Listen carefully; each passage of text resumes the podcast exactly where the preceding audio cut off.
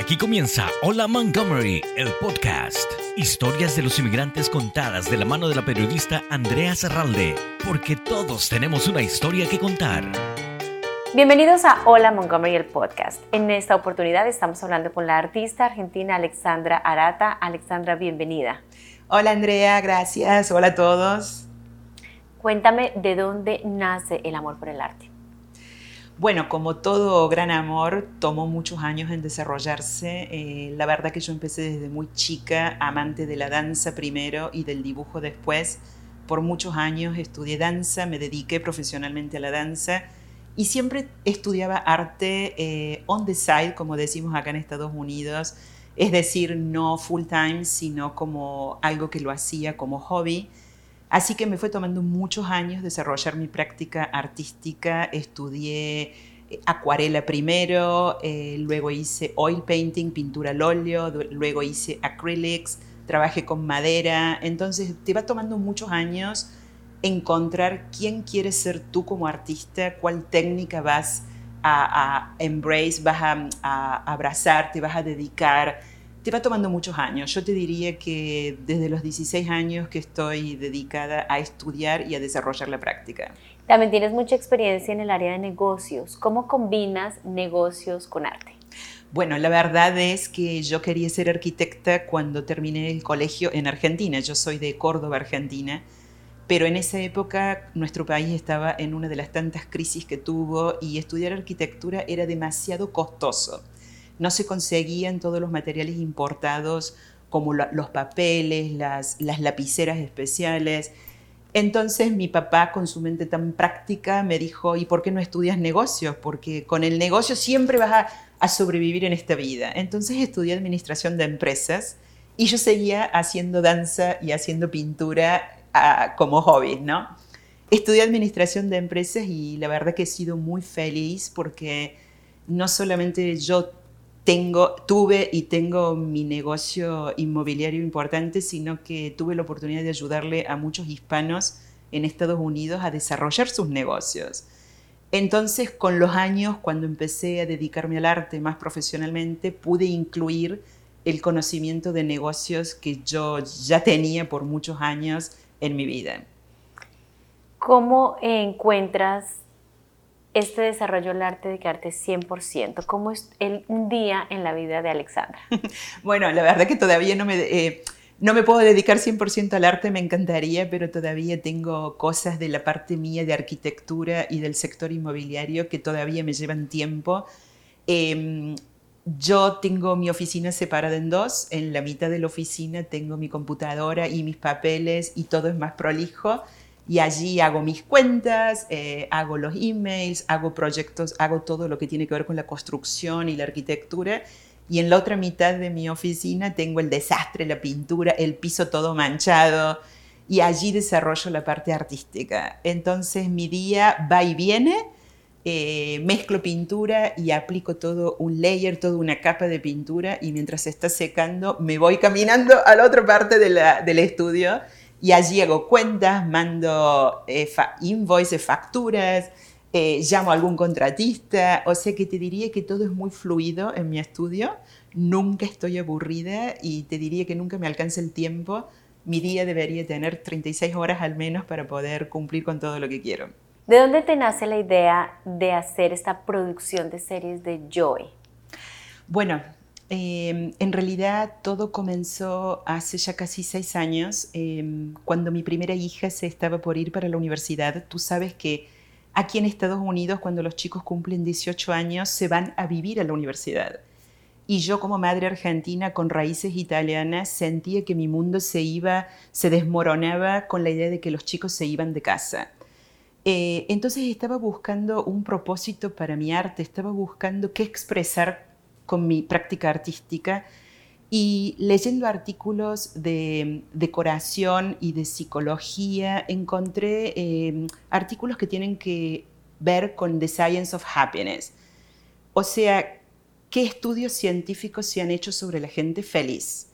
Entonces empecé a estudiar esto, encontrar qué es lo que la gente feliz tiene en común y dentro de eso lo empecé, empecé a encontrar artículos que desde la arquitectura hablaban qué tipo de formas y colores influyen en tu ah, mood, en tu forma de sentir y en tu espíritu ese día.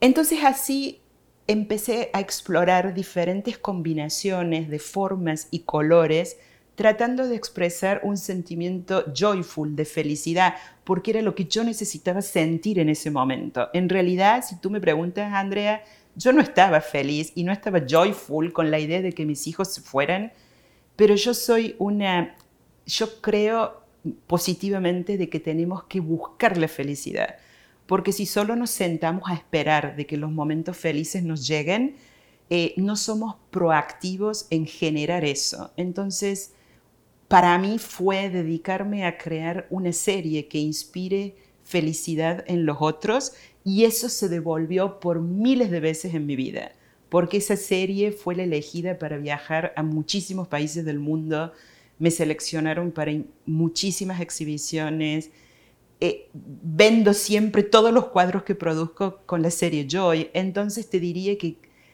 soy una creyente de que cuando tú sales a buscar la felicidad y proactivamente trabajas, lo puedes obtener.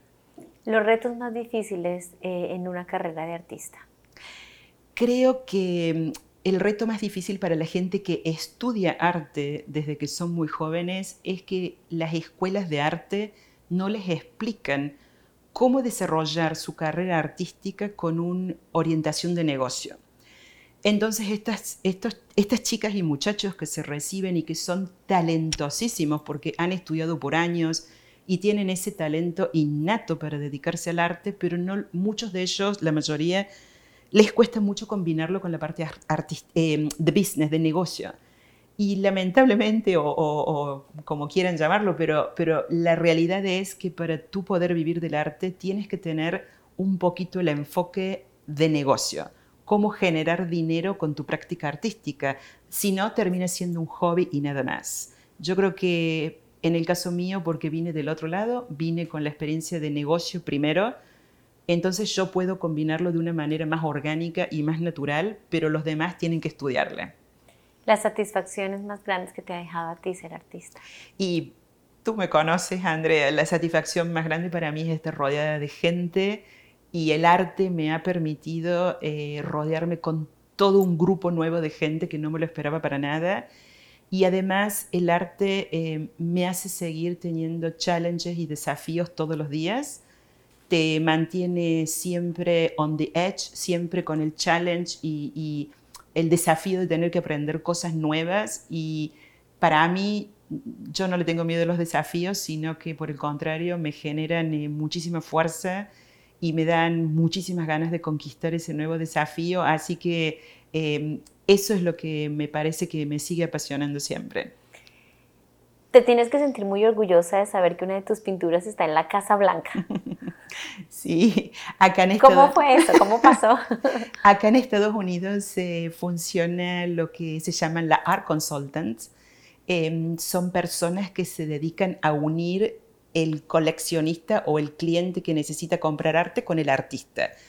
Eh, yo tengo la suerte de trabajar con muchas talentosas art consultants y llegó un día Daniel Gloucester, que es una de, las art consultants de aquí de Washington, y me dijo que tenía un cliente que quería un commission work, que quiere decir una pintura hecha a medida para un lugar. Entonces me dio las medidas y me dijo cuál de los trabajos míos le habían inspirado mucho a ella. Entonces yo empecé a hacer el commission, empecé a pintar y en la mitad del proceso me dice que el cuadro lo iban a colgar en la Casa Blanca. Y yo me agarré un susto bárbaro y dije, ¿por qué no me dijiste hasta que yo termine el cuadro? Porque ahora estoy con tantos nervios. Así que de tanto nervio, en un día terminé todo el cuadro y lo miraba y lo miraba y decía, estará lindo, estará bien hecho, estará terminado. Y bueno, la verdad que es muy feliz de que un cuadro de una latina inmigrante de un, de un pueblo de Córdoba, Argentina, eh, terminó colgando en la Casa Blanca. ¿Cómo quieres que la gente siempre te recuerde cuando menciona el nombre de Alexandra Arata? ¿Qué es lo que quieres que la gente eh, piense en ti cuando, cuando ve tus obras, cuando escucha tu nombre? Ah, pienso que siempre quiero darle a la gente la idea de alegría y de felicidad y de que, y de que hay que trabajar para conseguirlo. Cuando la gente a veces me ve, se cree que mi vida siempre fue fácil y siempre fue alegre y la verdad que no es así, como tanta otra gente tengo un pasado bien difícil y, hoy en día tengo un montón de problemas, pero yo creo que el enfoque con el que uno eh, toma la vida, creo que es lo que te hace vivirla full, eh, disfrutarla y cuando hay un problema, obviamente luchar durísimo para, para, salir adelante. Yo creo que, espero que la gente me vea con, con esa fuerza y esa mente positiva y, y si viene un problema, estar lista eh, para, para tratar de conquistarlo. Un consejo para los jóvenes artistas que ven en ti una inspiración, que quieren seguir una carrera del arte, ¿cuál sería tu mejor consejo para ellos? perseverancia, consistencia, no pueden bajar los brazos, la carrera de ser artista full time no es fácil, tienen que prepararse, tienen que estudiar de negocios como dijimos antes, Hoy la imagen de la gran galería que te representa y vende tus cuadros casi que ya no existe y uno tiene que ser el que promociona su obra, el que conecta con los coleccionistas, el que negocia una venta. Entonces que se les salga esa idea de la cabeza de que eh, alguien los va a representar y ellos no van a estar metidos en el proceso porque eso ya no existe. ¿Por qué sales de Argentina y cómo llegas acá? Bueno, tú sabes, yo amo mi país, pero mi país es complicado.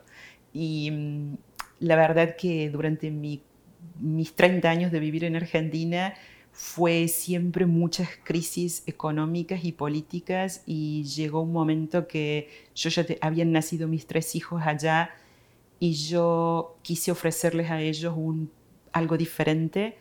A mi marido le hicieron secuestro express dos veces, se vivía una inseguridad muy fea eh, y tuvimos la, buscamos la oportunidad, no es que la tuvimos, buscamos proactivamente la oportunidad para venirnos a Estados Unidos y la verdad que este país em, nos ofreció esa estabilidad y ese marco institucional seguro que uno necesita para poder progresar.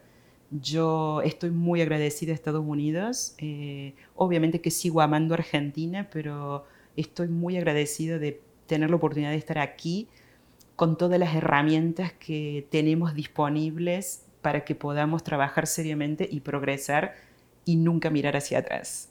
En tus obras expresas joy, felicidad. ¿Qué otras cosas expresas? ¿Muchas cosas de tu vida? Eh, la verdad que expreso esa parte de mi vida. Eh, la otra parte de partes de momentos más difíciles donde emocionalmente o familiarmente han sido difíciles para mí.